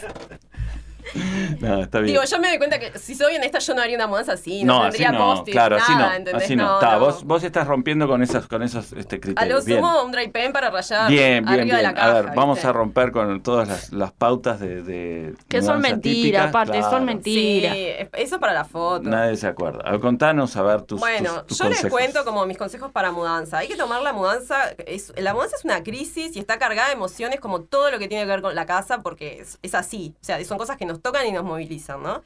Este, y yo noté como algunas cosas antes de dejar la casa vieja. Me parece que está bueno tener en cuenta, por ejemplo, las cosas pesadas las pongan en cajas chicas porque después no las mueve nadie, que las cosas blandas vayan a bolsas de basura, que después las vaciamos y las volvemos a usar, o sea, no se van a tirar y rellenamos los huequitos del camión con eso. Este, ah, bueno, acá tengo a Maricondo anotada, porque la idea también es eso, ¿no? Es el momento como de hacer la limpieza, sí, y clasificar. Y, por ejemplo, a mí una, una organización que me ha rendido bastante para estas cosas es Emaús, porque llamás fácil por WhatsApp, coordinás, te pasan dos personas, si tienen que bajar cosas por escalera lo hacen, se llevan todo en un camión. Y la otra es, por ejemplo, la Intendencia tiene un programa que es recolección de artículos de gran tamaño, que vos en los centros comunales zonales este, te podés agendar, y ellos te llevan hasta 10 cosas grandes sin costo cada vez que vos los llames. Y lo que tiene eso para mí, que por ahí no le sirve a todo el mundo, es que vos las tenés que dejar en la vía pública. Entonces tenés que bajarlas vos. Digo, capaz que si sos, no sé, una ancianita escuchándonos y tenés que sacar un sillón de tres cuerpos, bueno, Es como, llama a Mau que te sube la A partir escalera. de, de qué objetos más o menos entrarían en esa categoría de grande. tipo una heladera, por ejemplo, cosas, o un calefón grande, cosas como de ese estilo, este, que no funcionen. La idea es que son residuos, ¿no? Son cosas que no andan, si no, donalos a alguien que los siga usando. La intendencia se los lleva como para, para tirar, no sé qué lo hacen después, ni idea. No pero, pero el punto es que está, hasta 10 cosas las coordinás y te las llevan sin costo. Este, bueno, otra cosa es como eh, ir comiendo todo, no yo, pero es como esa idea de, bueno, vaciar el freezer, ¿no? Ir llevando las cosas, o sea, no vamos a mudar medio paquete de fideos, eso lo dejamos al vecino antes de irnos y va a quedar contento y ya está, o sea, eh, la ropa también, lavarla, porque a veces llegamos y la instalación del lavarropas no era para el nuestro y bueno, demoramos unos días en solucionar eso y caer con todo limpio a la casa nueva es como genial, ¿no? Bueno, esto es un tip de mi madre, que es sacar fotos de las conexiones eléctricas. Ella, por ejemplo, todo lo que es tipo modem, router, todo eso, le- lo saca foto porque me dice, yo después no sé dónde va nada y me parece así como... Es buenísimo. Sí, sí. Y si desarmamos cosas, tipo muebles, este, pegarles un sobrecito adentro con los tornillos, todas las piezas que Claro, saques, porque después no encontrás nada. O sea, lo tenés que terminar tirando, si, no- si desarmas las piezas. Pasemos a la otra etapa, que es antes de entrar a la casa nueva. Eh, está buenísimo ir a visitar y limpiar, porque limpiar una casa que está vacía es lo mejor que puede haber. Ya de paso, uno recorre un poco y va viendo las instalaciones que por ahí no le prestó atención. Y es como, ay, bueno, acá no hay gas, entonces me tengo que comprar una garrafa, ¿no? Como ese tipo de cosas que por ahí alquilaste rápido, lo señaste enseguida para no perderlo y bueno, ahora está. Tenés que conocer la casa a la que te mudás, ¿no? Este, llevar una cinta métrica para medir los espacios de las cosas porque no todo es estándar y no todas las heladeras miden lo mismo y no todos los huecos miden lo mismo y no todos los calefones y no sé, todo lo que es la cocina, todo ese tipo de cosas no siempre nos sirven. Y, y bueno, hay que tenerlo en cuenta. Las puertas, los ascensores, esas cosas también, porque ahí es como el momento en que podemos prever. Si yo tengo algo muy grande, bueno, capaz que lo voy a tener que entrar por un séptimo piso por un balcón, me tengo que contratar una empresa, no puede hacerlo mi primo esto, ¿viste? Como tomar esas decisiones es un poco el momento, ¿no? Y también como, bueno, si hay que sacrificar o desarmar cosas, yo qué sé, capaz que un carpintero te tiene que desarmar un mueble, es como, está bueno ir con la casa vacía y sacar medidas, me parece, de, de eso, ¿no? Este, para el día de la mudanza, yo les recomiendo que siempre tengan como eh, un kit de supervivencia, ¿no? Con cosas de aseo personal, un jabón, una toalla, un rollo de papel higiénico, ¿no? Qué cosa más triste como llegar y tener que preocuparte por esas cosas. Y sobre todo si tienen niños o mascotas, que bueno, ya hay como más necesidad de esto. Vos que sos padre. Claro, claro, sí, sí, es complicado. Snack, Porque te podés olvidar del niño en la casa de otra casa. Eso te puede pasar. Los te pañales, pasar. ¿te imaginas? Sí, sí, Digo, sí, sí. Te puede, ocurrir esas cosas. Te podés olvidar, o de la mascota. Es el, el bolso de mano. Y bueno, y una vez que estamos en la casa nueva, eh, no, esperen, perdón, no dije una cosa, que es cambiar la titularidad de los servicios. Es mucho más fácil, hoy hablaban ahora de lo de la UTE, es mucho más fácil cambiar la titularidad que cuando las cosas se dan de baja volver a, a conectarlas, porque además tienes que estar todo el día esperando después a que vayan, viste, y todo eso. Y, y bueno, Y además que te cobran. te cobran de nuevo y, y perdés de repente dos días en eso, ¿viste? Eh, después de que vayan a la casa nueva, eh, siempre hay que guardar un poco de plata para la mudanza, porque es muy probable que tengan que hacer alguna adquisición nueva que por ahí no tenían contemplada y bueno, o algo para arreglar siempre va a haber, entonces está, no podemos llegar como con lo justo, ¿no? A una mudanza, al- algún colchoncito de algo hay que tener. Y habilitarlo urgente, porque lo primero que tenemos que acomodar y darle el lugar definitivo donde se va a quedar cuando llegamos es la heladera. Porque la heladera la tenemos que dejar 24 horas antes de enchufarla quieta para que, no sé, los gases de su interior se estabilicen o algo por el estilo. Entonces es Ah, como sí. el primer objeto que tenemos que bajar y, y ubicar ahí en la cocina donde vaya a quedar, ¿no? Y bueno, acá había puesto tomarse unos días, pero leí tomarse unos vinos, que también puede ser. También, Tomarse ¿no? unos vinos Tomarse cuando unos días, sí. tomarse unos días y unos vinos para conocer la casa, eh, me parece que está bueno como, como eso de vivir los espacios, la luz, los ruidos, la temperatura. Eh, tirar el sillón donde puedas y a los días vas definiendo, no te pongas a murar cosas en cuanto llegues, porque capaz que cambias de opinión y bueno, no te quedas con ese cuarto y te vas va, a otro, es una ¿no? buena, ¿no? No hacer todo así al otro día, no. No, no. Vos decís que no. no, Vos decís habilitar que la cama, el calefón, la heladera, esas cosas. Claro, poner el después- calefón, sí. Claro, Ta, ta, después lo demás. eh, Después vemos. Las estanterías no las amures, por eso eso. Después andas ahí circulando y te gustó la luz de un lado o de otro. Sé ponele, ponele, ¿no? Sí. Se, se complica. Eh, el- la heladera en el baño, no. No, No. todo así nomás. La, No, no, la heladera en el La hueco de la heladera lugar, que ya lo mediste a su vez, ya sabes que tu heladera va a entrar y si no que tenés que comprar otra o cambiar Bien. de casa. Bien, no es para bien, vos esa bien, casa. bien, bien. Ah, claro, sí, sí, sí, sí, sí. No todos los huecos de las cocinas miden lo mismo. No, no, no, no. Y mm, este, entonces, eso es una buena, eso es una buena. No, no entrar a hacer agujeros, así a murar No, cosas. esperar unos días, está bueno, vivir como la casa, escuchar, capaz Sí. que tenés una escuela al lado, te despiertan a las 8 de la mañana todos los días, ¿entendés? Y bueno, te quedas con el cuarto del fondo al final, no sé, como esas cosas las vas Yo descubriendo. hace como cinco años que estoy así, conociendo la casa, viajando así, como Sin "Ta, apurar nada". Mejor pongo después mañana. Y sí, sí, sin apurar. Y a veces dejo roperos así. Hay algo abajo del- en el baño ahí, pero está, yo lo voy dejando. Eh, Eso, no, eso de la es escuela es, es muy sabio, porque yo en una de mis casas de, de Maldonado yo estaba al lado de una escuela y, y escuchaba todas las clases de canto. Oh, y estaba qué buenísimo porque yo también cantaba el himno y todo y ya sabía que, no sé, de una, no sé, una a dos, Ahí iba a poder estaba. hacer nada. Bueno, es un problema, vamos a decir, que no va a ocurrir mucho ahora con el presupuesto que, que se, que se Ay, está, está escuchar las politizado, está de- politizado. De canto. Ah, muy izquierdista esto. Muy de, muy- muy de izquierda, necesitamos a, a Mirta. Ya que contabas esto de, de las escuelas, ¿recomendás alguna ubicación estratégica? Como decir, cerca o lejos de tal lugar está bueno para mudarse? ¿O ¿De barrios? Ay, no, yo creo que eso tiene que ver mucho con la historia de cada uno y el gusto de cada uno, ¿viste? Eso es. Está. Yo qué sé, yo viví en Cordón un tiempo, a mí es un barrio que me encantó, por ejemplo, ahora no vivo ahí, pero, eh, viste, es, es como que uno se va encariñando con los lugares, ¿no? Pero. Yo qué sé, no quiero hablar mal de ningún barrio. No, no, pero no por el tema de, de barrio, sino, por ejemplo, evitar estar cerca de una escuela. Y bueno, a mí no me gusta estar en la calle principal, por ejemplo. Ah, bien. Yo vivo a una cuadra de Boulevard España y me- es un lugar que me encanta, porque en realidad es una calle re tranquila, pero bueno, sé que camino 100 metros y hay ómnibus y cosas, pero no está sobre la calle, ¿viste? Que también en un momento vivía sobre 8 de octubre y pasaban las ambulancias y era como un caos, entonces esas cosas están... Para mí lo del Sí, las tremendo. es complicado. ¿no? Este, y bueno, nada, tomarse como unos días para. Lo que decían hoy, de guardarse unos días porque lleva tiempo, lleva trabajo, cansa, es una crisis, es estresante, ¿no? Y también está bueno como, eh, como la idea como de despedir un poco la casa que dejas, ¿no?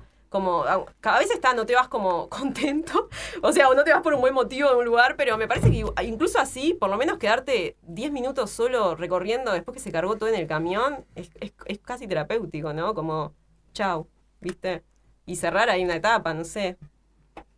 Bien, bien. Entonces, yo estoy como- estoy estamos, eh, anotando acá full, porque son muy, muy importantes y creo que, que se tienen que dejar para, para, para el futuro. Es decir, esos topics, Por así, supuesto. esos, esos estos piques que, que tiró Florencia, y así que sigan a mamá arquitecta en Instagram, así después adivina la con la casa. arquitecta. Claro, más bien, más bien. Me hubiese gustado escucharte antes de la mudanza. Una de las cosas que nos pasó fue que eh, al productor de este programa la cama no le no subía por el ascensor. Claro. Eh, una base de madera. ¿Cómo podemos resolver eso? Y bueno, podés, por ejemplo, eh, un carpintero te lo puede cortar y te lo puede volver a armar. Esa es una posibilidad.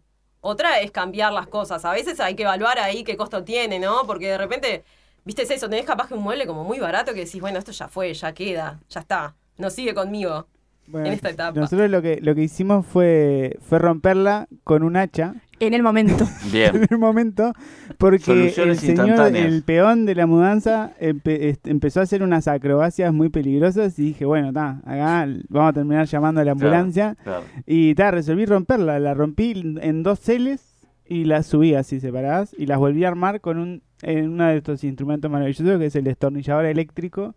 Le metí unos tornillos, ahora quedó desarmable, quedó preciosa. Bárbaro. Bárbaro. Bien. Bien, soluciones inmediatas. Este, Una Joaquín solución un poco más vikinga, ¿no? Joaquín Sí, sí, Cabrera, fletes. soluciones inmediatas. Fletes vikingos.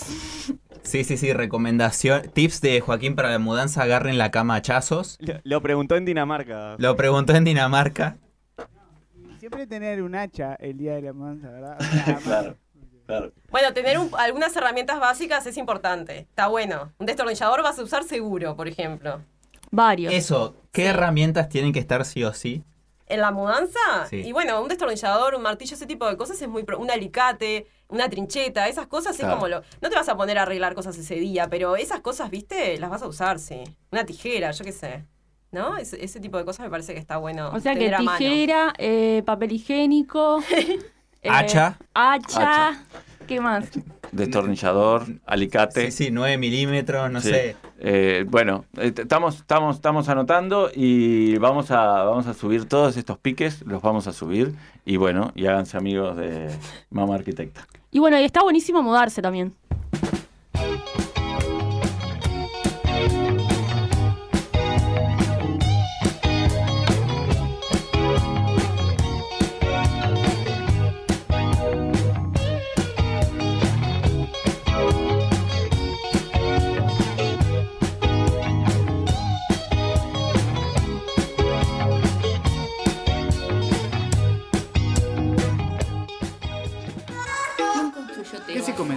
¿A dónde de fueron los albañiles? La noche en que fue terminada ¿No lo vieron a Molina? ¿Y a Pereira? ¿Cómo ser? ¿Arrastraron los reyes los bloques de piedra? ¿Y Babilonia? Destruida tantas veces. ¿Quién la volvió siempre a construir? Tantas historias. Tantas preguntas. Historia en Cultura Pereira. Bueno, todo uruguaya y uruguayo se pregunta siempre cuántas veces se mudó Artigas. Sí, es una, es una gran pregunta que ronda este, en, en toda la, la- en todo, desde los más pequeños hasta los más grandes, ¿no? ¿Cuántas veces se mudó Artigas? Se mudó varias veces seguramente, este, desde el Sauce hasta acá, y después se tuvo una vida bastante ajetreada en el marco revolucionario y después se fue a vivir a Paraguay, exiliado, ¿verdad? Este, pero hoy vamos a hablar de algunas de las de, esa época, de esa época y de una de las primeras grandes mudanzas de, de las personas que vivían en la zona oriental del río Uruguay, ¿no? Es una gran mudanza, es una gran mudanza que salen de, la campaña a trasladarse a otro lugar. ¿Cuál puede ser esa gran mudanza? Por decir algo así, de las grandes mudanzas. El viejo y querido éxodo. Ahí está. Me, me dan miedo las preguntas retóricas a mí, porque por ahí decís mal y quedás medio burro. Es como, sí, sí, la mudanza histórica, Siempre ¿no? me dice la la la mudanza. Plata. Claro, claro. La, la mudanza, la mudanza histórica y, y claro, uno también lo hay que hay que confesar algunas cosas. Este, esta columna ha sido de las más complicadas para mí elegir el tema. De, de las- de todas, por lo general tenía algún tema ahí, alguna cosa, pero esta fue como muy difícil porque no sabía cómo. Hay muchas mudanzas en la historia, es decir, la, la historia José, es una per- mudanza. perdona, ¿puedo interrumpirte un segundito? Sí, adelante. Quería mandarle un saludo a todas nuestras amigas y amigos argentinos peronistas en el día de hoy. Hoy es un día muy importante para, para los, los les compañeros peronistas, este, que un 17 de octubre de 1945 este, se desarrolló este, la gran manifestación este, a favor este, del, del general Perón. Sí, me- ¿Qué onda con la línea peronista de Cultura Pereira? Cultura ¿No? Pereira, cultura... ¿Soy el único que lo va a preguntar? O sea, ¿soy el único que lo resulta raro? Cultura peronista. cultura peronista. Bien, está. Estamos hablando de Artigas, pero aprovechamos el día Eh, para saludar para a hablar amigos. de esos líderes, de esos líderes, Sí, de está. esos líderes políticos Bien, bien. del- De, la historia. Me sirve. Pero eso es fue fue de las de las columnas que, que en general hay que decir confesión, este más más costó como el tema, porque las mudanzas, este una de las sugerencias de, de la producción en general de todos los compañeros fue hablar de la historia como cambio, ¿no? La mudanza. El- el- la historia es constante cambio, constante mudanza. Se, hizo ¿no? en base a mudanza. Se hizo en base a mudanzas, ¿no? Este, dentro de las permanencias los cambios y dentro de los cambios las permanencias. Bueno, está, ese es, ¿no? El fenómeno, por algo uno, la gente estudia historia. Pero claro, pero después habían otras cosas y una de las sugerencias fue justamente esta primer mudanza de los que los patrióticos quieren llamarle como, la, puede ser llamada la primer mudanza del pueblo oriental, ¿no? Y que bueno, se desarrolló este, el, marco es, es este, lo que se llamó, en su momento se llamó como la redota, este, fue ese, movimiento, esa migración de, de una gran cantidad de, personas, de distintas procedencias, eso es lo que es interesante, de distintas procedencias que se, movilizó desde la zona, lo que vendría a ser la campaña de Montevideo, después se, se asientan nuevamente en San José y desde San José van hacia la, la parte este, occidental del Uruguay, del río Uruguay, este, parando en el Ayuí alrededor a mediados de 1812. Que vos, Reca, aparte estás en contra de decirle éxodo. a Claro, este claro, no, no, no, no estoy, es- no es una cuestión solamente de contra, sino que este, hay, es interesantísimo eh, comentar cómo, cómo se va configurando este, este momento, ¿no? este momento histórico. Que, en primer lugar, eh, hay que tener en consideración algo. Primero que fue un, un- conflicto dentro de la revolución, un problema dentro de la revolución, principalmente cómo surge. Surge porque en la batalla de las piedras, luego de eso, de la batalla de las piedras, eso le va a permitir a, Artigas y el ejército oriental, le va a permitir llevar adelante un sitio a Montevideo. Mo- Montevideo era un lugar españolista, ¿no? era el reducto españolista, luego de, de- del- de la, de la Junta, de la Declaración de Independencia realizada por la Junta de Mayo, ¿no? de 1810, el reducto españolista queda en Montevideo. Entonces, luego que se vencen las piedras, dicen, bueno, ahora, ahora le vamos a dar. Claro, ahora le vamos a dar y lo Ahora vamos a- todo. a encerrar. Entonces, frente a esta situación, lo que hace este, España fue este, bloquear el puerto de Buenos Aires y llamar a los portugueses. Frente a eso, Buenos Aires lo que dice es, no, vamos a tratar de frenar esto y que no vengan los portugueses. Y lo que se hace es llevar adelante un armisticio, ¿no? Un armisticio lo que hace es tratar de este, frenar el avance de los portugueses, levantar el bloqueo del puerto de Buenos Aires y que la, otra, la contraparte de las fuerzas revolucionarias levantaran el sitio, ¿no?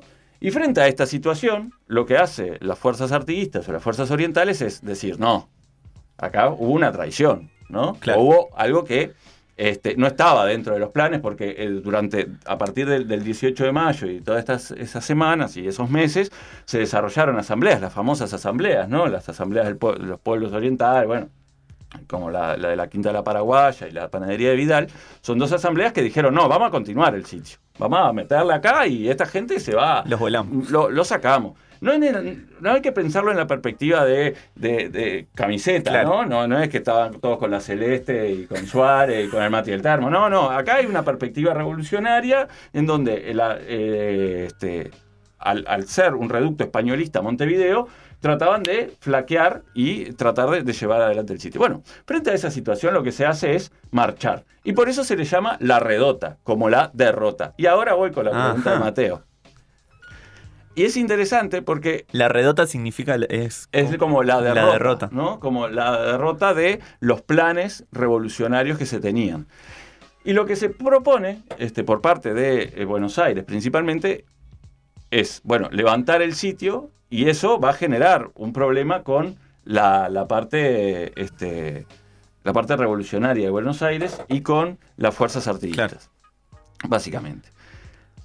Y a partir de allí se observó este movimiento de personas hacia la zona de Ayuí, porque además lo que va a pedir este, la corona española a través de su, de su virrey Elío, que estaba sentado en Montevideo, va a pedir que se vayan todos los orientales, ¿no? Es decir, todos los que vivían en esta zona se vayan. Pero además se tenían que ir porque había represalias, ¿no? Es decir, venían las fuerzas españolistas y las fuerzas portuguesas y se la iban a dar. Onda, se iba a complicar la cosa, ¿no? De verdad. Este, entonces, eh, en cierta forma, lo que, lo que ocurre es que hay una mudanza masiva, hay una migración masiva, porque se tenían que ir con sus cosas. Se tenían que ir porque este, se las iban a quemar, se iban a, a, bueno, todo un conjunto de, este, eh, bueno, Claro, no la- podía la- haber la- dos poblaciones. Más, más cruentas, ¿no? De, Claro. de un marco de, de la revolución y de la Una guerra, aniquilación. ¿no? Va a haber, claro, va a haber una, una aniquilación, entonces se van a ir. digamos. Va a haber represalias, sí, con la violencia de la época, ¿no? Entonces se van a ir. Y por eso se va a considerar como una derrota y como una redota. Y se van, y bueno, se va, van a sentar a, a mediados de 1812 en la zona de Entre Ríos. Y lo que es interesante acá con esto, y por eso éxodo no, no se le puede llamar, porque el, el término éxodo es interesantísimo de ver eso, que en primer lugar, cómo se toma esto por parte, en, el- en la época y luego este, por, por parte de cómo se, se interpretó el artiguismo. Como del análisis ¿no? histórico. Claro, cómo se interpretó el artiguismo. En primer lugar, durante mucho tiempo el artiguismo fue considerado como algo muy negativo. ¿no? Algo muy negativo, donde esta, esta gente que, que seguía a Artigas, de procedencias diversas, ¿no? Este, que podían ser hacendados, podían ser campesinos, podían ser este, esclavos, podían ser indios, ¿no? Procedencias muy diversas, este, comerciantes, eran considerados unos forajidos, unos jacobinos, unos este, fomen- este, defensores de la anarquía, ¿no? Entonces, este movimiento de, de personas durante mucho tiempo fue algo muy desentendido por parte de, de- de- de los núcleos letrados que construían la historia de, este, de esta zona del mundo, ¿no? Claro. Este, incluso el mismo Uruguay va a ser hacia 1830, va a ir construyendo su historia en función a estas cosas y va a tratar de generar este, dentro de la lectura liberal de mediados del siglo XIX una lectura muy este, crítica a la figura de Artigas y a sus, seguidores. Pero recién hacia fines del siglo XIX va a aparecer un- un libro que es muy conocido, la historia de la dominación española de Bauzá, que va a explicar, va a contar qué fue el, el- el éxodo. El éxodo justamente lo va a plantear en estos términos, y va a plantear que fue una demostración inusitada que recuerda aquellas peregrinaciones bíblicas en que las naciones emigraban a tierras desconocidas en busca de la libertad. Esto está escrito por Bauzá en 1890, si no recuerdo, un poco antes, mejor dicho. Y lo que es interesante es que se fue tornando hacia fines del siglo XIX este, este movimiento de personas, esta migración masiva, como un carácter bíblico, ¿no? Como un carácter de pueblo elegido. Como un carácter de este movimiento masivo de personas en búsqueda de la libertad. Y luego, durante hacia en 1883 puntualmente, es Clemente Frejeiro quien en uno de sus, de sus estudios acerca de este, de este momento lo llama y lo acuña como el éxodo. El éxodo oriental. Ahí está la cosa. Entonces, ¿qué ocurre aquí? Este, lo que es interesante es, más allá de este, si es éxodo o no, lo que hay que ver es, es eso, ¿no? Este, como, como nos enseñaron en la escuela, como nombrándolo como éxodo, se nombró durante mucho tiempo, y, y hasta ahora se mantiene esta idea, como un momento bíblico, ¿no? Como un momento que tiene este, la única reminiscencia similar es la del pueblo este, hebreo eh, per- siendo perseguido por los egipcios, ¿no? Y este movimiento hacia una tierra elegida. Entonces es muy singular este, la aparición de, esta, de, esta, de este uso, porque justamente lo que hace es poner en otro plano muy diferente, muy Claro, diferente, Es pasarse para. Claro, para esta migración, o esta, como se le llamó en su momento, redota, ¿no? Es tomar primero a Artigas como casi que un Yahvé, ¿no? Sí, sí, un profeta. Un profeta, ahí está, un patriarca, ¿no? Segundo, un conjunto de personas que formaban parte de un pueblo, de un pueblo elegido, cuando en realidad procedían de muchas zonas, ¿no? Por ejemplo, había indios minuanes, charrúas, españo- españoles, eh, Claro, claro. Sí, Sí, eh, poblaciones diferentes, intereses poblaciones diferentes. diferentes y que sí, en ese momento lo que se puede llegar a tener es, es como una cierta consideración de que frente a- al, al- al avance español y frente al avance portugués, no, no se quiere tener como una identidad con eso ni relacionarse con eso. Pero no era una cuestión de pueblo elegido. Claro, ¿no? era más una un- cuestión- una ideología en común, capaz. Es una ideología en común. Más contra lo otro, en realidad, no, no que todo el mundo estuviera de acuerdo. Claro, y en función también a un momento revolucionario y un momento en el que este, determinados procesos se daban de manera muy rápida, ¿no? De manera, este, esto se da en, en cuestión de unos, de unos meses, y donde la presencia de España seguía siendo muy importante en torno a las presiones, ¿no? Claro. Y en torno, al mismo tiempo, este, la idea de... Un acople que... Este, la idea de Éxodo puso, puso esta, esta. Por eso es, es- bien interesante pensar que, claro, esa, esa idea del pueblo elegido que va a un, a un determinado lugar. En realidad, claro, se mantiene. ¿Y qué pasa con esta, esta imagen de, Éxodo? Esta imagen de Éxodo, en cierta forma, se adecua para tratar de ver en este momento, en esta, en esta movilización y en este, en este movimiento de personas, un momento que trata de cubrir también ciertos intereses variados, ¿no? Por un lado, contempla un interés como de un, de un espacio tan legitimado como es la Biblia o las Sagradas Escrituras, ¿no? Al mismo tiempo no le da un componente social a ese seguimiento, porque no, en ningún momento se habla, este, se la- habla de los sectores populares que seguían a Artigas o que estaban en ese, en ese, en ese, en esa migración. Y al mismo tiempo, este, queda como esa idea, una mezcla de patriotismo liberal, ¿no? Sí, Este, inicial, mezclado ahí. con- claro, mezclado con la conformación de un pueblo. Este, Claro, y como una, una población sola, digamos, eh, homogénea. Claro, o sea, ahí está. se borra todo eso. Este- eso es, otra, es otro de los aspectos. Y esto, este aspecto que es, es bien interesante, se, nucle- se, se vincula también a esta, esta con la concepción de con la configuración de este momento con la configuración que le va a dar después el Ejército Nacional, ¿no? En donde va, va, a, va predominar una visión de Artigas como, este, o los que lo siguieron Artigas fue parte de ese Ejército Nacional en determinado momento que se fue configurando durante esta época y demás. En fin, lo que es interesante es de ver este, cómo se está pensando actualmente este momento histórico. Por un lado, hasta hace poco, gracias a uno de los trabajos desarrollados que se llama Repensando la Redota, este, desarrollado por Frega y López Más, este, como coordinadores, que hay una gran cantidad de estudios. Uno de los estudios, por ejemplo, que trabaja la configuración este, de este relato y del éxodo, trae a consideración un tema que es bien interesante, que en el año 2000, una iniciativa de la Cámara de Representantes, esto yo no, no- no lo conocía, fue gracias a esta, a esta lectura que hice, este, la Cámara de Representantes se, se decide realizar un conjunto de homenajes a este momento histórico, ¿no? Este, en el marco de, de- de los, de- de la fecha y, y tratar de, poner a consideración, por ejemplo, la reedición del censo que se desarrolla en el Salto durante en 1812. Y se iba a hacer la reedición de eso para poner cuáles eran las familias que conformaban y demás. Y lo que es interesante en la justificación de esta comisión, conformada por todos los partidos, ¿no? este, que tenían representación parlamentaria, representación en la Cámara de Representantes, fue para encontrar en la historia universal un hecho de similares características.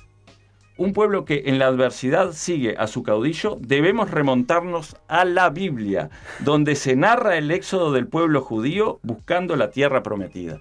Es decir, en el año 2000, seguían los parlamentarios, y siguen hasta ahora, considerando y homogeneizando como un proceso en el que tiene características muy diferentes a asimilarlos a un éxodo Un relato un bíblico. relato bíblico. Sí, sí, poniendo casi que Artigas la figura de Moisés, o sea. Claro, ya ve totalmente.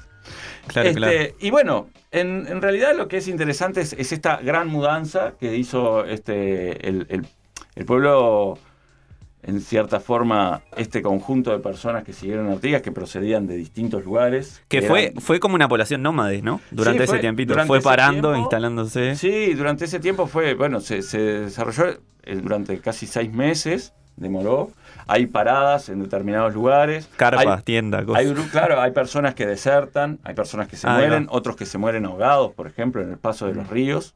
Este, había un porcentaje muy importante, hay un momento, es, es interesante la presencia de las mujeres, las mujeres las esclavas, las mujeres, mujeres libres, las mujeres esclavas, las, los niños, este, en donde no solamente se da un fenómeno en el que este, formaban parte de una familia determinada, sino que estaban vinculadas con el proceso revolucionario, que eso hay cartas en donde Artigas, por ejemplo, nombra este, determinadas mujeres que, que no, no, no era que querían seguir a sus, a sus familias, sino que querían participar en la revolución activamente, ¿no? Claro. Este, y después la composición muy heterogénea de ese grupo, ¿no? Este, heterogénea de procedencia, porque como decíamos recién, habían hacendados, comerciantes, este, alrededor de, ciento, de 900 familias, había 147 familias que habían llevado esclavos, después el resto no tenían esclavos, pero sí un tercio este, no tenían carretas, por ejemplo. Dos tercios de esa población que se movió, que fueron alrededor de unas un poco menos de 5.000 personas, este, a pata nomás. A pata nomás, y con las caballo, carretas, algunos a caballo, carretas y otros a, a pie. Ahí y sí que además está- se, iban, se iban nucleando a medida que iba avanzando. ¿no? Meta a ranchear.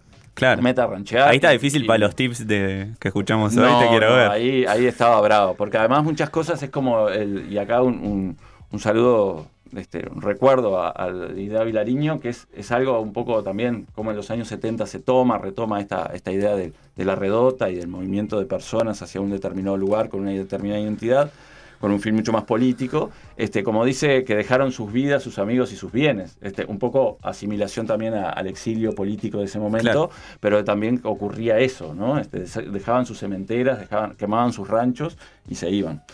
Así que bueno, este, una mudanza, una, una de las primeras mudanzas y con fines políticos.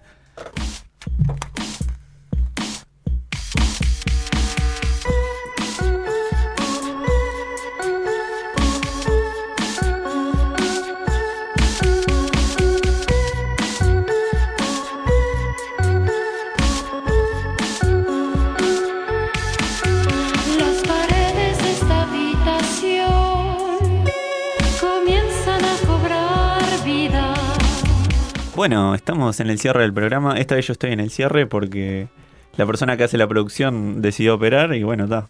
Es la persona que hace producción, ¿no? Sí, Entonces, sí, sí. sí, es Quedé el que relegado a esta tarea. el que manda.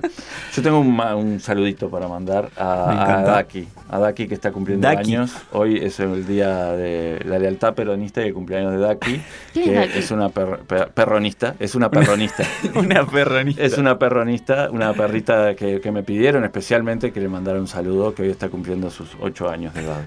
Pues vaya un saludo para Daki. Vaya un saludo para Daki, la, la primer perronista del Uruguay. Que si nos está escuchando esperemos que entienda algo, pero no, Sí, sí, no- sí. no podemos asegurar. No, queríamos eh, hacer un pequeño anuncio, que es que nuestro próximo programa, que será el sábado 31 de octubre, eh, tenemos programa especial de Halloween. Noche de Oh, brujas con noche- cultura Pereira. Noche de las Witch. Así que estén atentos a nuestras redes sociales eh, anterior al, al día del programa. Bueno, y para terminar, no, no quiero terminar en bajada, pero lo tenemos que decir. Eh, bueno, que uno de los temas que está sobre la mesa en este momento es el acceso a la vivienda. Y la LUC, una de las cosas, además de todo eh, lo horrendo que, que hace, es que se puede alquilar sin garantía. Y bueno, que lo que hace es fortalecer a la parte más débil de un contrato, porque ustedes saben que la garantía, una de las cosas que hace es que se inspecciona la casa, eso ya no va a estar. Claro. Y además le da más poder al dueño y a o dueña de... mm, Ay, cómo no me sale la palabra, pero la posibilidad de desalojo. De, de- claro. O De sea, cancelar se- esa o sea, la garantía justamente no. si bien no ahora funciona. ya se puede, eh, una persona puede solicitar el desalojo, eso se flexibiliza Claro. con la LUC. Entonces, bueno, una de las cosas que nosotros dijimos al principio del programa eran todas aquellas personas que tenían problema con la garantía.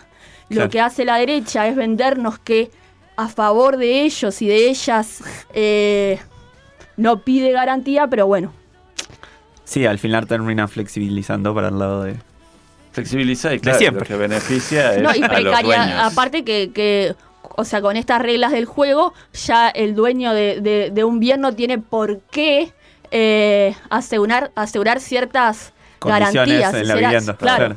Claro, condiciones a la vivienda y las características del contrato, ¿no? Sí, sí. Este, Puede ser un contrato de palabra y el, Claro, y, eh, que te está va- en te juego echo la semana que viene. La cantidad del alquiler. Entonces, Claro. si viene otra persona que le puede pagar más, Y para el desalojo no tiene en cuenta si, si las personas que están habitando el hogar tienen hijos o no tienen hijos, o sea, esas características no son tenidas en cuenta. Así que bueno, eso es un- una de las cosas que, que están sucediendo ahora y que nos apena mucho y Y mudanzas que van a tener otras complejidades, ¿no? Pero bueno, eh, dejamos por acá. Gran programa de Cultura Pereira hablando de mudanzas. Eh, y nos vemos para la noche de brujas, que May ya adelantó que va a preparar algo especial. y vamos a venir disfrazados. Uh, Bien. Va a haber fotos. Va a haber fotos. Así que nada, salud. Salud. y apaguen la look.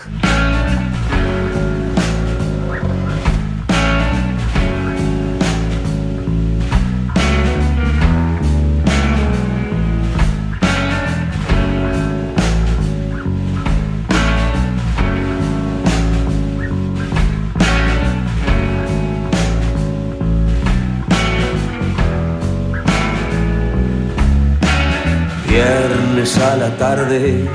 Te mudas, llevas tres vestidos, dos polleras negras